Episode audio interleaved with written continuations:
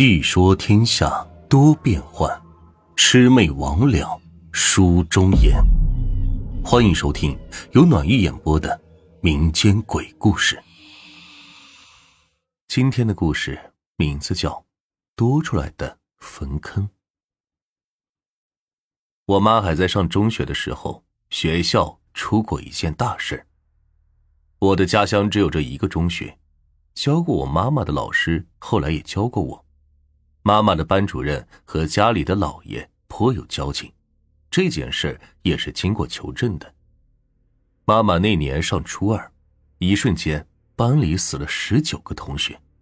妈妈上学那会儿还没有教学楼，操场很是宽阔，教室是一排的平房，厕所盖在操场的另一头。下课十分钟去厕所一个来回，几乎就上课了。妈妈的班级里有几个学生是乡下来的，所以要住在学校的宿舍里。而在宿舍后面有一个小湖泊，夏天芳草依依，很是清爽。这里呢，也成了那个年代不少男孩子玩耍的野外圣地。有一天，这几个住校的男孩在湖泊附近玩，一个同学在草丛里挖出了一颗废弃的弹头。就是那种长得像是小鱼雷一样的炮弹，大概有整只手臂那么长，尖尖的头，尾部像是火箭一样可以立在地面上。妈妈说她见过那只炮弹，虽然锈迹斑斑，却精致的很。这枚炮弹也就成了当时那群男同学最宝贝的东西。上课吃饭，甚至睡觉都要搂在被窝里。在学校，只要一下课，就会有很多同学来围观。但多数是男同学，女孩子对炮弹什么的根本不感兴趣。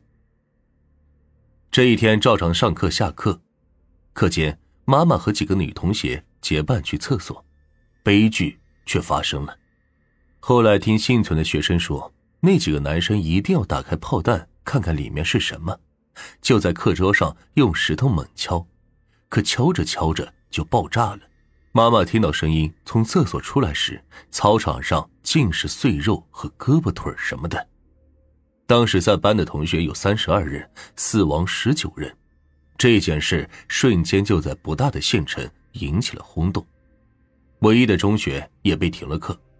妈妈说，被炸碎的几个同学都是拼凑的，根本分辨不清谁是谁，匆匆忙忙的就入殓了。上山下葬那天。妈妈作为同班同学也跟着上山了，但死了十九个同学，竟然挖了二十个坟坑。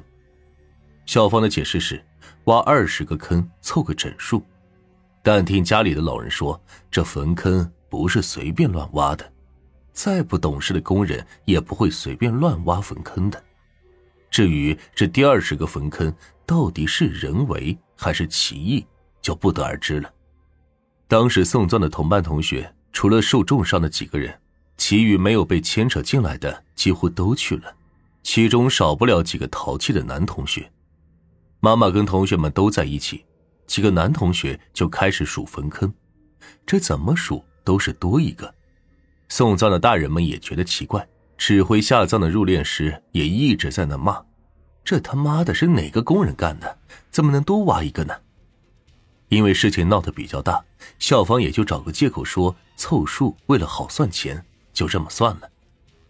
当时有几个男同学还在那里开玩笑，有说有笑的。其中一个男孩就笑着说：“哈哈，你们都想多了，这个坑是为我准备的。”这一句玩笑话，大家也就当做缓解送葬的压抑气氛，谁也没有当回事。可是怪事又发生了。入殓师赶忙叫人赶快填了这多余的第二十个坟坑。按道理说，有多少个坑就一定有相应的土可以填埋。可是，这第二十个坑旁边竟然没有土可以填。看土质也能分辨出确实是新坑，但是这挖出的土去哪儿了呢？妈妈和当时几个女孩都害怕了，只是有几个男孩还在开玩笑说。哈，才不是给你准备的，明明是我的之类的话。好在沙场离那里不远，几个大人连忙开着自家的翻斗车去拉沙子，可算是填上了这第二十个坑。话说，我的妈妈在上学的时候也不是什么省油的灯，跟那男同学是打成一片，打架斗殴、抽烟喝酒。上中学之后，更是没事就跟社会上的混混打麻将、去迪厅什么的。老爷家在我们那个小城镇算是个大户，妈妈又是老爷姥姥最小的女儿，溺爱的不成样子。初中的时候就穿着全县唯一的一件貂绒大衣到处招摇，自然好玩不好玩的事都会带着我妈妈。事情呢，就发生在十九个学生下葬的。第二天，第二天，那几个在坟场开玩笑的男生，竟然像是什么事都没有发生过一样，叫上我妈妈和从小跟妈妈一起长大的女同学，一起去江边抓鱼游泳。这男生的玩心都比较大，但妈妈和他女同学也算得上是当时的女汉子了，趁着学校停课，赶快好好玩上两天。虽然心里有忌惮，但也跟着去了。家乡江边的下游有个叫做下站的地方，那里是一个浅滩，满满的全都是鹅卵石，一点也不硌脚，踩上去还挺舒服的。我小的时候也经常和同学家人去那里野餐，妈妈当时就去了下站去抓鱼。话说这下站的水非常浅，走到江心才勉强淹没过肚脐。在我的记忆里。这个下站是一个非常美丽的地方，夏天有潺潺的江水和浅滩，江对面是个断崖，身后是郁郁葱葱的树林，夏天去避暑野餐真是再舒服不过的事了。但是你相信这么浅的水也能淹死人吗？妈妈和那些男同学在下站游泳抓鱼，这起初还是好好的，天气晴朗无云。夏天的天气就像是小孩的脸，说变就变，这没一会儿就乌云密布。男孩们还在兴致勃勃的玩耍，妈妈当时也在水里。妈妈说，她记得不知不觉突然就暴雨倾盆，水里的几个孩子就拼命的往岸上跑，然后妈妈的脚一滑就摔在水里，之后就什么都不知道了。这后来的细节也都是姥姥讲给我听的。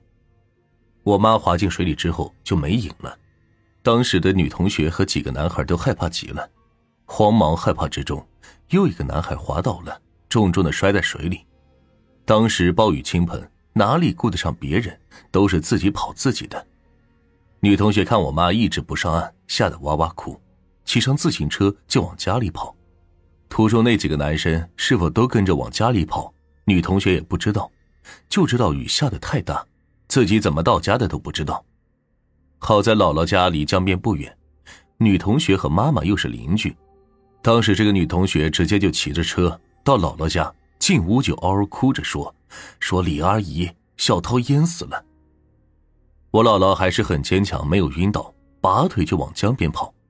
等到他跑到江边的时候，雨已经很小了，江面上浮着一个人。我姥姥说，她以为那个人就是我妈。坐浅滩上就开始哭，这哭着哭着，妈妈竟然抱着一个比自己脑袋还要大的石头从水里走了出来。